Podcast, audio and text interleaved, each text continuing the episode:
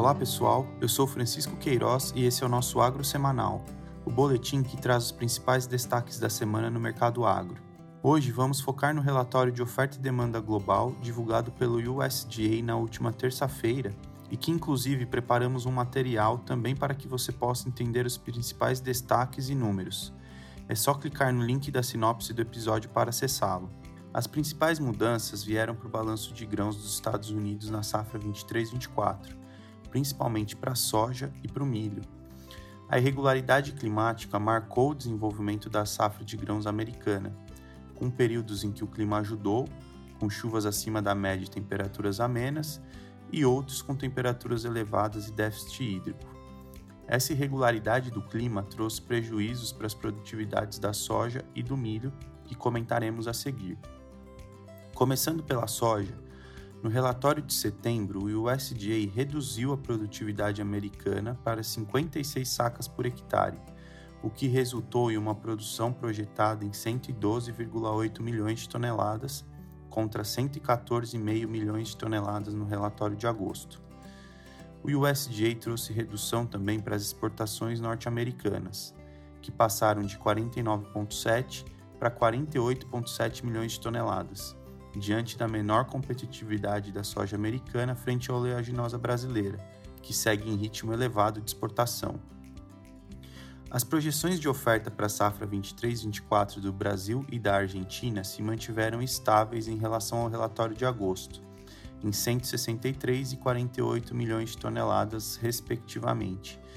Porém, o órgão americano aumentou as exportações de soja do Brasil de 96,5 para 97 milhões de toneladas na safra 23-24. Do lado da demanda, o USDA revisou os números para a China, tanto da safra 22-23 quanto da 23-24. Para 22-23, a revisão na importação chinesa passou de 100 para 102 milhões de toneladas, enquanto para a temporada 23-24, as importações passaram de 99 para 100 milhões de toneladas, em linha com as revisões feitas pelo Ministério da Agricultura da China. O balanço global de soja se mostra mais confortável para a safra 23-24, com as produções de Brasil e Argentina, se confirmadas, mais que preenchendo o espaço deixado pela menor safra dos Estados Unidos. Com os números atuais do USDA, teremos um crescimento de 16% para os estoques finais e uma relação estoque-consumo passando de 28% na safra 22-23 para 31% na 23-24. Vale ressaltar que para isso acontecer, é necessário que a América do Sul produza bem, conforme a expectativa atual diante do quadro de El Niño. Para o milho, apesar da redução trazida no relatório da produtividade do cereal, que passou de 183 para 182 sacas por hectare, a área colhida foi elevada em setembro para 35,2 milhões de hectares contra 34,9 milhões de hectares em agosto. Com isso, a produção de milho americana está agora projetada em 384,4 milhões de toneladas, um aumento de 600 mil toneladas sobre o dado de agosto.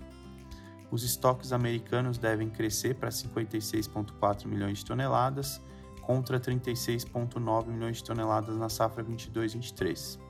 Os números de produção para Brasil e Argentina foram mantidos no relatório de setembro com a projeção de 129 milhões de toneladas para o Brasil e 54 milhões de toneladas para a Argentina.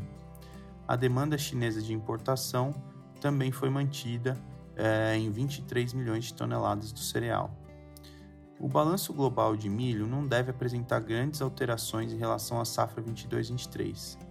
Com a volta da produção americana e a projeção de retorno da produção argentina para patamares normais, a expectativa é de um crescimento da produção maior que o aumento do consumo, resultando em elevação dos estoques globais, que devem crescer 5% sobre a safra 22-23.